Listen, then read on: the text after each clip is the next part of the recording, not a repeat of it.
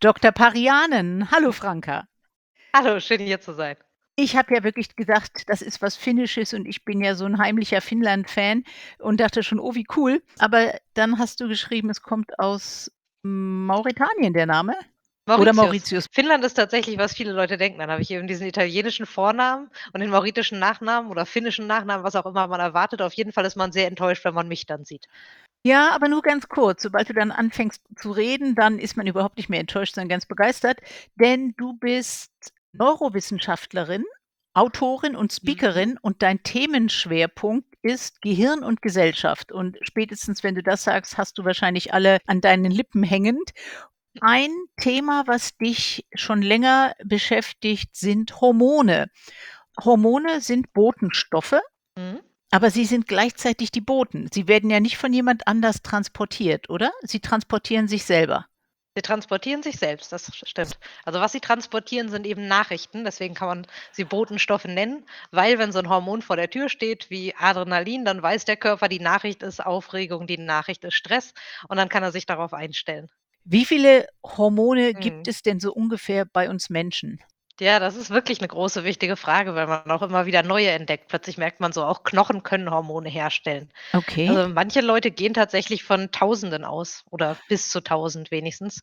Wir kennen uns so einigermaßen aus mit so um die 100, wo man so 'n bisschen weiß: „Okay, da kommen die her, das machen die, das ist so die Aufgabe.“ Aber letztendlich kann man natürlich sagen, immer wenn man so 'n Molekül findet im Körper, muss man sich jetzt fragen: „Könnte das vielleicht auch 'ne Botschaft überbringen?“ Wer weiß das schon so genau? Sind Hormone etwas Individuelles oder haben alle Menschen also, wenn ich jetzt Adrenalin habe, ist das genauso wie deins und dann gibt's ja überhaupt Hormone bei Wirbeltieren insgesamt. Hat jedes Wirbeltier, also jede Mhm. Art, die eigenen oder könnte man da untereinander tauschen?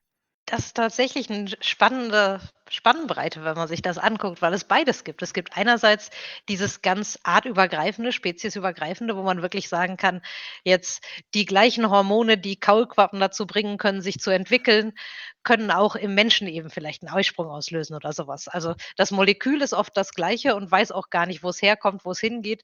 Das kann zwischen Spezies das Gleiche sein. Aber gleichzeitig sind eben Hormone trotzdem was total Individuelles, weil die Frage: „Wie reagiere ich jetzt auf so 'n Hormon? Reagiere ich da stark, reagiere ich da schwach?“ Das ist wieder was total Individuelles oder auch die Art, wie ich reagiere. Ich kann zum Beispiel auf das gleiche Hormon mitunter ängstlich reagieren, wenn ich da eben sehr stark drauf reagiere. In anderen Situationen kann's mich eher ruhig machen. Deswegen ist auch immer total wichtig bei diesen Unterhaltungen, dass man eben nicht einfach sagt: „So ist das für alle Menschen.“ Ein Thema, wo das zum Beispiel sehr häufig vorkommt, ist Stillen, wo dann ganz oft gesagt wird, das ist so diese wahnsinnig friedliche Erfahrung, die für alle Menschen gleich und ganz himmelhoch jauchzend auf so wunderbaren Wolken ist. Und für andere Menschen ist es eigentlich mehr so 'n Gefühl von krampfhaft und nervös und alles ist sehr, sehr anstrengend. Und da muss man eben anerkennen, dass beides reale Erfahrungen sind. Besonders witzig finde ich das, wenn einem Männer das erklären, beziehungsweise das Schlimmste, was ich mal gehört hatte, war, als 'n befreundetes Paar ihr 1. Kind bekommen hatten. Und Mhm. für sie war die Geburt total traumatisch, weil sie sich überhaupt nicht vorbereitet hat. Sie hatte gesagt, 'ne Geburt ist das Natürlichste der Welt. Also, sie hat nichts gemacht, keinen Atemkurs, kein gar nix. Und die Geburt war der absolute Horror. Und sie wollte mittendrin schon aus'm Fenster springen und so und sie erzählte das. Und dann sagte ihr Mann ich muss dazu sagen, die kamen beide aus Australien: „Shut up, it's only pain.“ Um Dann Gottes Willen. Eben, also, ich gehe auch davon aus, dass das das einzige Kind geblieben ist und die nicht mehr allzu lange zusammen waren. Aber es ist ja wie Man Schmerz darf hoffen. Oder irgendwas anderes, keine Ahnung, irgendein ein Geschmack, Lakritze. Das ist immer die gleiche Lakritze, aber ich mag sie gerne, du magst sie vielleicht nicht. Kann man das so vergleichen? Ja, genau. Ja, Man kann zum super. Beispiel es auch gut vergleichen mit Koriander, der für manche Leute ja wie Seife schmeckt, weil die eben bestimmte Rezeptoren haben, die auf Stoffe im Koriander reagieren und die sagen ihnen, das schmeckt wie Seife. Und für andere Ach. Menschen ist das eben nicht so. Das ist immer so 'ne Frage von dem, wo binden diese Stoffe dran? Welche Rezeptoren finden die? So 'n Schlüssel und Schloss-Prinzip. Es ist sogar so, dass das gleiche Hormon auf mich selbst ganz unterschiedlich wirken kann. Also, zum Beispiel Adrenalin kann ich ausschütten, wenn ich verliebt bin oder wenn ich aufgeregt bin oder wenn ich Bungee-Jumping mache oder wenn ich grade vor 'nem Axtmörder wegrenne.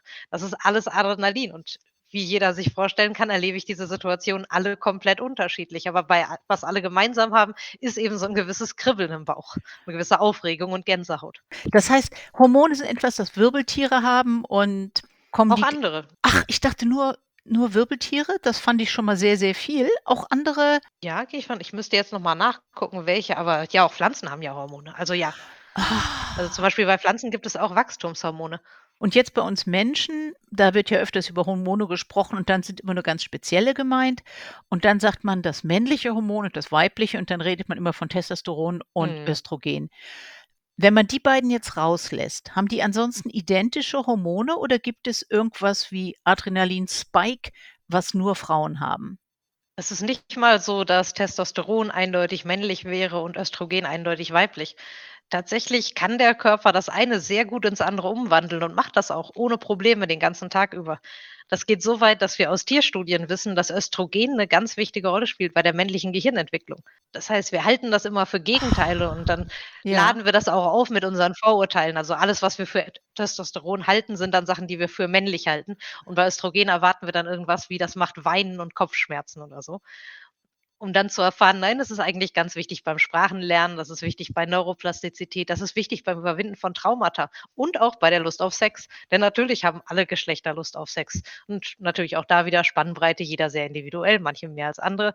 Aber trotzdem ist das nichts, was wir so aufteilen könnten. Das wäre ja auch evolutionär sehr merkwürdig ausgedacht. Das heißt, alle Geschlechter haben die die gleichen Hormone, vielleicht unterschiedlich viele jeweils, auch in Tagesform oder oder Wochenform, aber da gibt's ich könnte nicht am Hormonspiegel, wenn man den überhaupt messen kann, feststellen, ist die Person männlich oder weiblich? Genau das.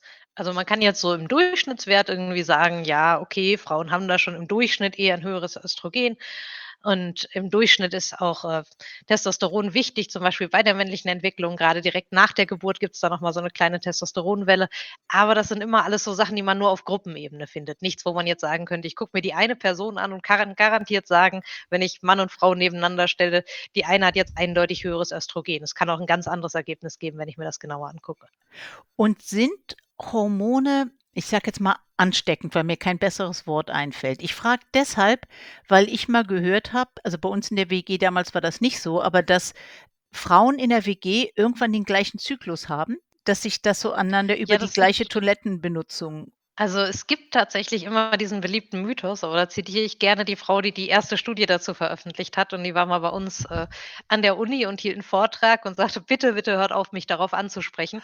Wir haben's immer wieder versucht rauszufinden, diesen gleichen Effekt. Wir finden ihn nicht noch mal, es gibt ihn höchstwahrscheinlich nicht.“ Ach Und witzig, und muss das auch ja, lange Zeit dachte man halt, das ist so 'ne Art sexuelle Befreiung quasi. Wenn alle Frauen gleichzeitig Lust auf Sex haben, dann kann das ja niemand monopolisieren. Dann weiß kein Mann irgendwie, auf welche Frau müsste er jetzt aufpassen oder so was. Das sind immer die etwas kruden evolutionären Theorien, die man dann so hat. Aber tatsächlich, wenn wir uns angucken, wie war denn die Realität, dann haben wir 'ne ganze Menge Frauen, die sowieso in der Menopause sind.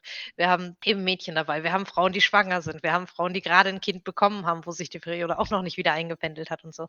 Also, wenn wir jetzt schon von irgendwelchen evolutionären Theorien ausgehen und so, dann ist es sehr fragwürdig, ob das überhaupt so viel Sinn gemacht hätte, weil da ja wahrscheinlich Schwangerschaft sowieso so viel häufiger war, dass man nicht hätte sagen können: „Okay, jetzt, wenn alle gleichzeitig Lust auf Sex haben, dann ist das ein gesellschaftlicher Fortschritt für uns.“ Okay. Ja, es ist einfach immer so 'n bisschen diese Sachen überleben einfach so, werden immer weitererzählt und irgendwann weil's einfach auch 'n relativ großen Zeitraum gibt von: „Ich kriege grade meine Tage, ich habe meine Tage“, so gibt's dann auch ziemlich viele Momente, wo dann eine Person sagt: „Ah, ich habe grad meine Tage.“ Und dann sagt die andere Person: „Oh, ich kriege auch grade meine Ja, Tage.“ ja, Na ja. stimmt und bist eigentlich schon wieder 'ne Woche auseinander. Grundsätzlich, wenn sich Hormone anstecken, dann ist es über die Pheromone. Die sind wie Hormone, also auch so Moleküle, aber Botenstoffe, die unser Gegenüber zum Ziel haben. Das heißt, die sollen dann Nachrichten kommunizieren.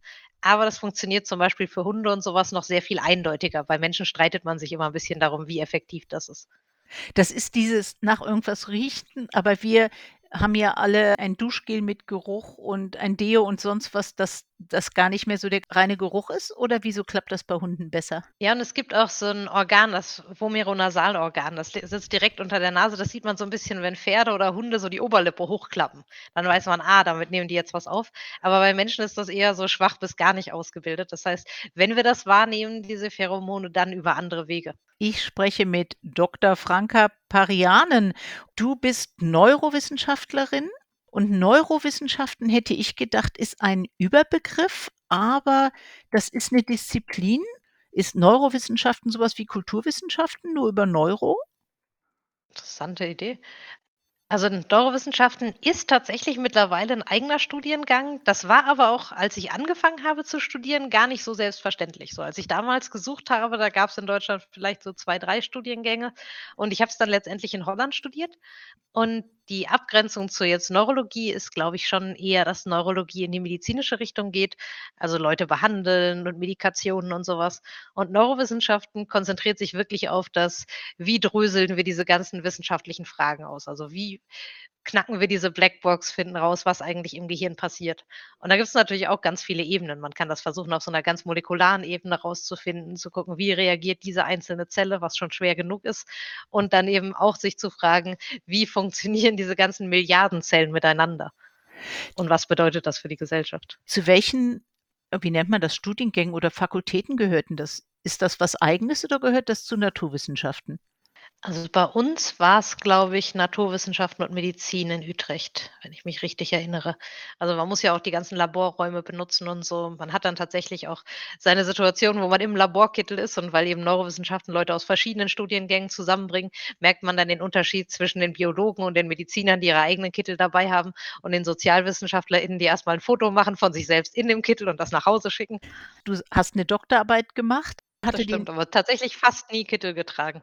Das heißt, du hast nicht im Labor gestanden und mit irgendwelchen Flüssigkeiten oder Reizen gearbeitet, sondern was war deine Arbeitsmethode für deine Doktorarbeit? Für die Doktorarbeit dann viel mit dem fMRI-Scanner zu arbeiten.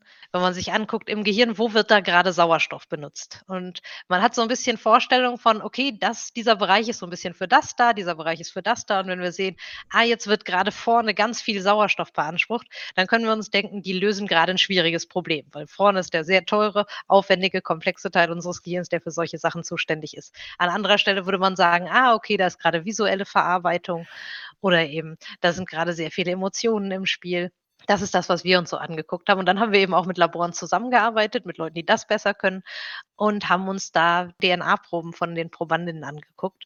Und zwar die Frage: Hängen da so kleine Methylketten dran, die beeinflussen, wie dieser Code abgelesen wird? Das ist einer der Ursprünge für diese individuellen Unterschiede darin, wie wir auf Hormone reagieren. Dieser Scanner, also wo du geguckt hast, welche Region vom Gehirn ist grade aktiv oder kriegt den Sauerstoff, das heißt, die ist aktiv. Da hattest du dann deine Testpersonen? Ja. Genau, Scanner ist so dieses, wo man reingeschoben wird.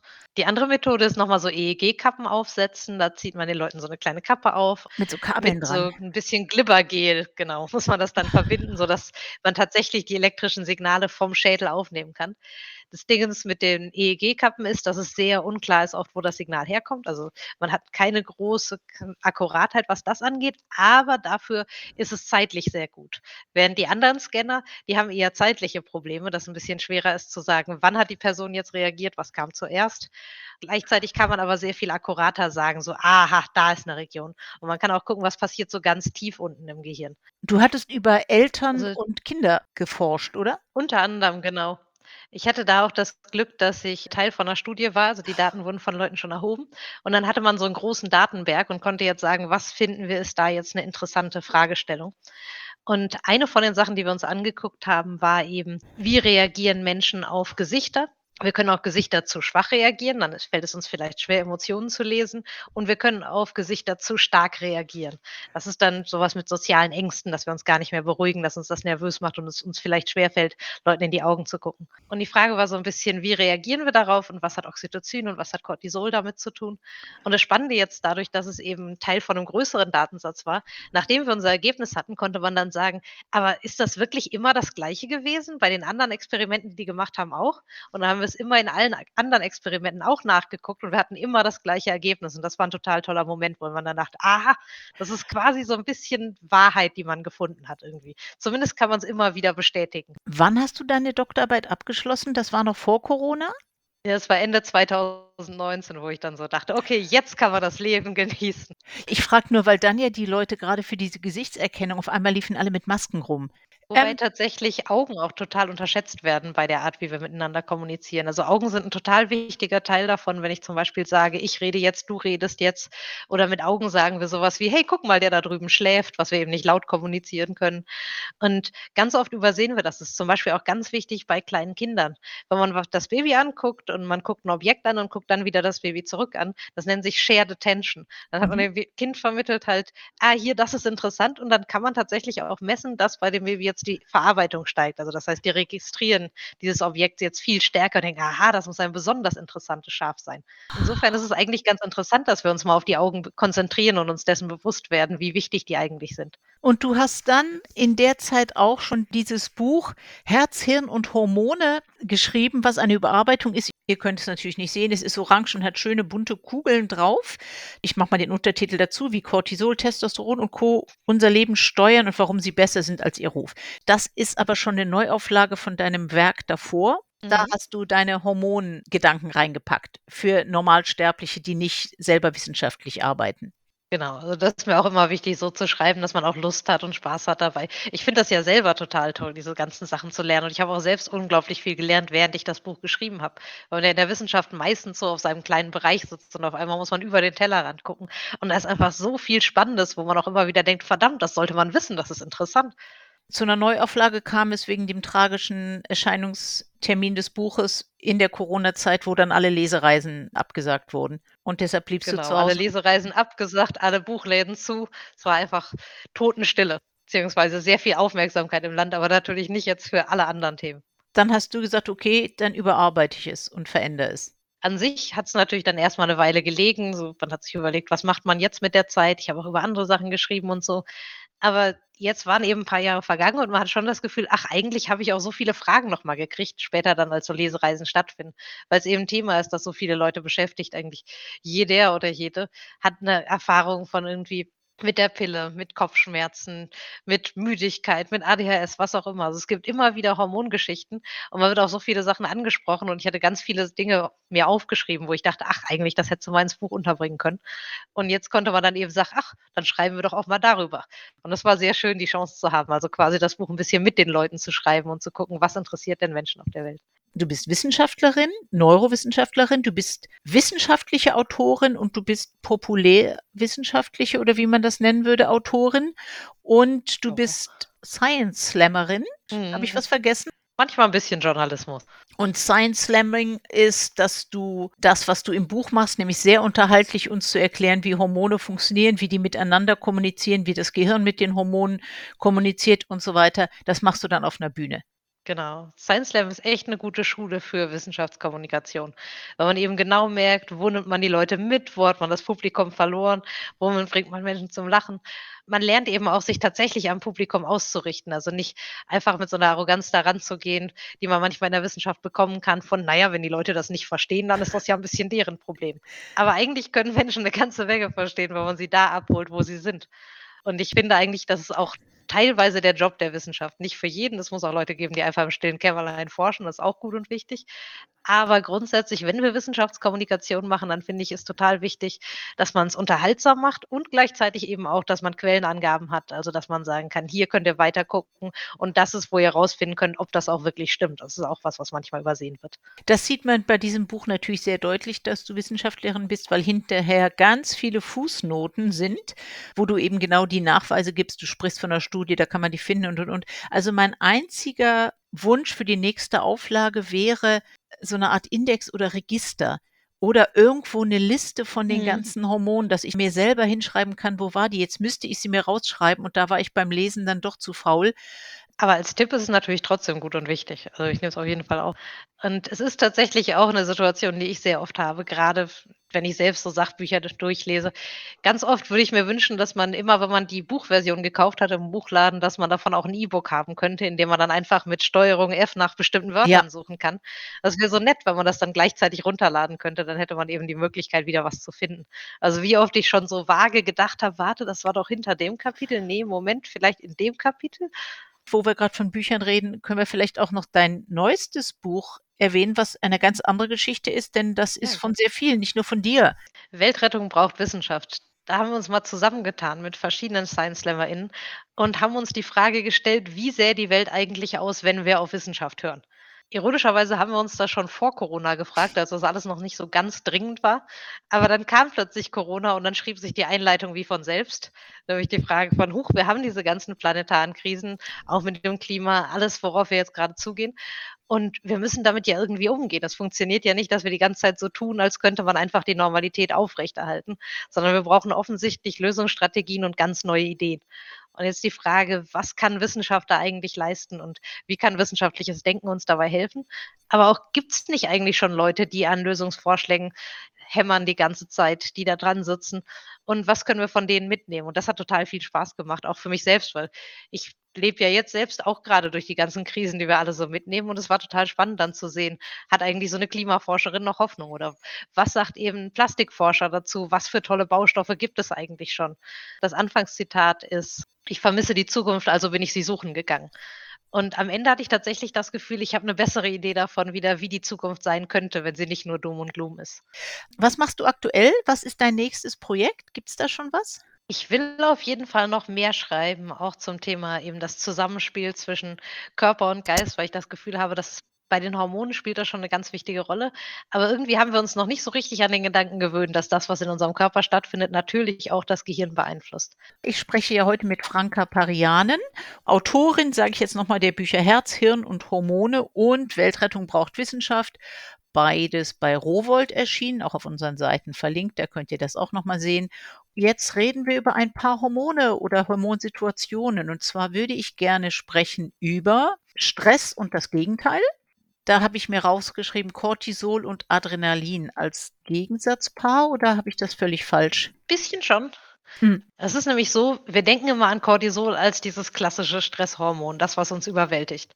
Nur um dann rauszufinden, dass eigentlich Cortisol seinen Peak hat so 20 Minuten nach dem Stress.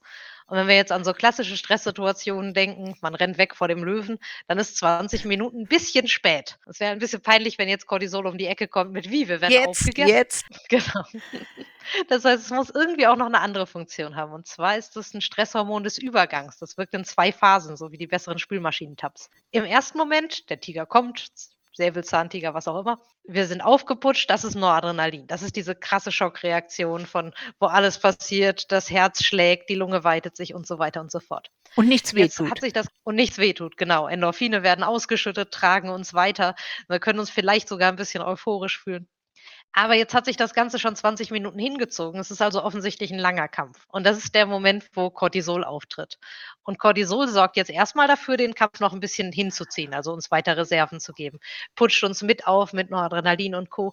Aber es hat auch so 'ne tolle Feedbackfunktion. Das heißt, es weiß selbst, wann mal Schluss ist. Es bremst sich selbst aus, dreht sich selbst den Wasserhahn ab. Und das heißt eben, dass es schon weiß, es kann nicht für immer so weitergehen, sondern an sich muss danach 'ne Phase kommen, wo die Stresshormone ausgebremst werden. Und das ist total wichtig, weil sich sonst unser Immunsystem und unsere Stresshormone in so 'ne Todesspirale reinsteigern. Das heißt, wenn Cortisol auftritt, gibt es auch so 'ne Bremse, die sagt: „Okay, jetzt ist auch mal gut.“ Und gleichzeitig hat es auch 'ne Variante von Effekten. Das sind diese langsameren genetischen Effekte, die stellen sich erst so 1 bis 4 Stunden nach dem Cortisol ein. Man kann sich das 'n bisschen vorstellen, als würdest du den Rettungswagen schon mal anrufen, damit der dann kommt. Das wird dann produziert von dem. Das, was da produziert wird, sorgt später dafür, dass wir den präfrontalen Kortex wieder mit an Bord nehmen zum Beispiel. Den haben wir vorher 'n bisschen ausgeklammert, denn was wir jetzt nicht brauchten konnten, waren grübelige Gedanken. Das ist auch dafür da, dass wir wieder 'n bisschen resilienter werden. Es ist zum Teil sogar so, dass wir eben so 1 bis 4 Stunden nach dem Stress resilienter sind als vorher. Das kennt man vielleicht manchmal, wenn man so 'n totalen Heulkrampf hatte und man war völlig fertig. Und dann so 'ne Stunde später denkt man: „Ach, ist jetzt eigentlich alles na ja, war vielleicht auch 'n bisschen albern.“ Aber es war nicht unbedingt albern, es war in dem Moment total real. Und jetzt grade haben wir eben unsere Beruhigungsmechanismen aktiviert und gesagt: „Okay, jetzt müssen wir uns aber mal wieder irgendwie zusammenreißen.“ Aber das heißt nicht, dass das andere nicht ernstzunehmend ist.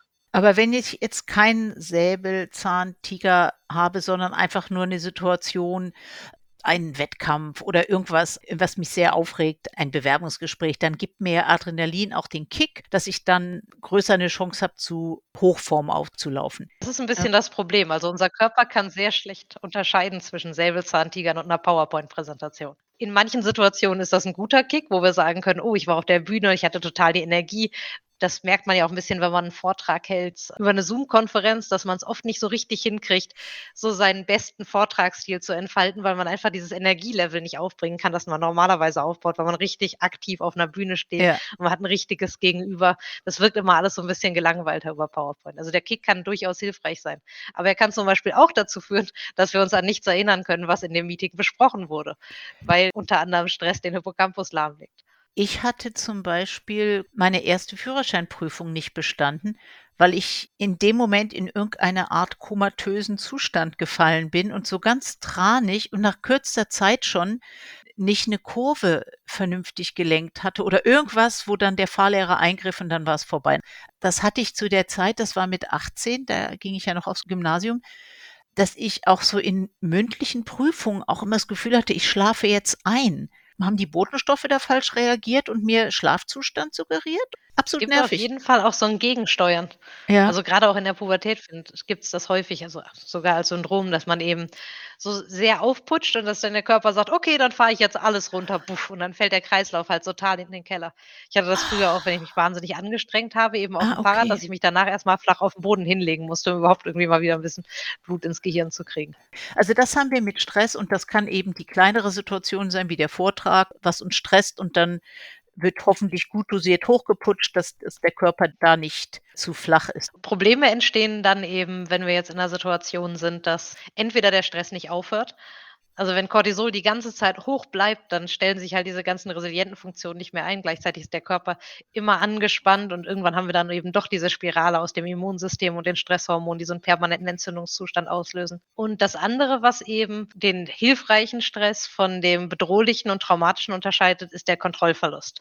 Also, wenn ich wenigstens vage das Gefühl habe, ich kann mit dieser Herausforderung, Bedrohung irgendwie umgehen, ich kann dem was entgegensetzen, dann ist das 'n himmelreichender Unterschied von: „Ich bin dem ausgeliefert, ich kann hier gar nichts machen.“ Das ist das, was uns wirklich, wirklich fertigmacht. Kommen wir direkt mal zur Schilddrüse.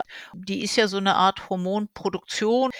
Dieses Schilddrüsenhormon, das ist wichtig für den Energiehaushalt und Energie Stoffwechsel und wenn man die Schilddrüse nicht hat oder wenn die nicht nicht voll funktioniert, was blüht uns dann? Ja, dann werden wir einfach sehr schlapp, lustlos in allen möglichen Sinnen.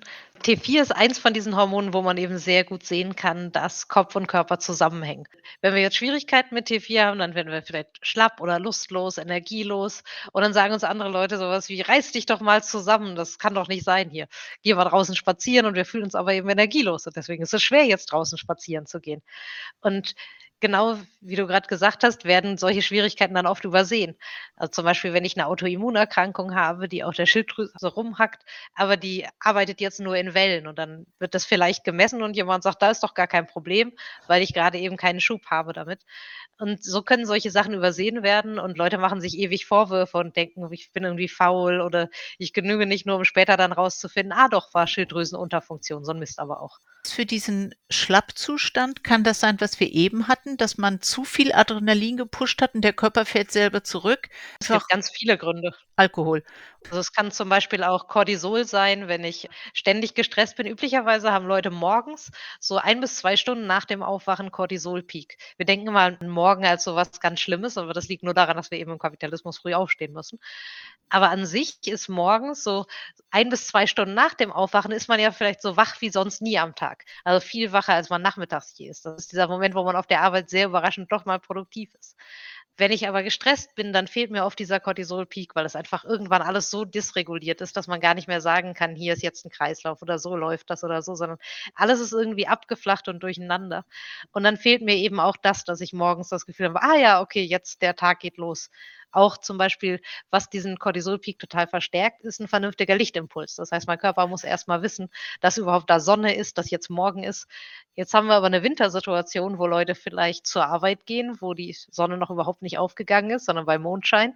Es ist stockdüster und haben vielleicht auch kein Fenster, das irgendwie zur Sonne ausgerichtet ist oder so. Und dann kommen wir auch nicht in 'n Tran, weil wir dann so 'n Gefühl haben von: „Ach Gott, alles ist irgendwie so grau und wenn ich nachmittags nach Hause komme, ist es Ist auch dunkel wieder oder ja, grau.“ ja, ja.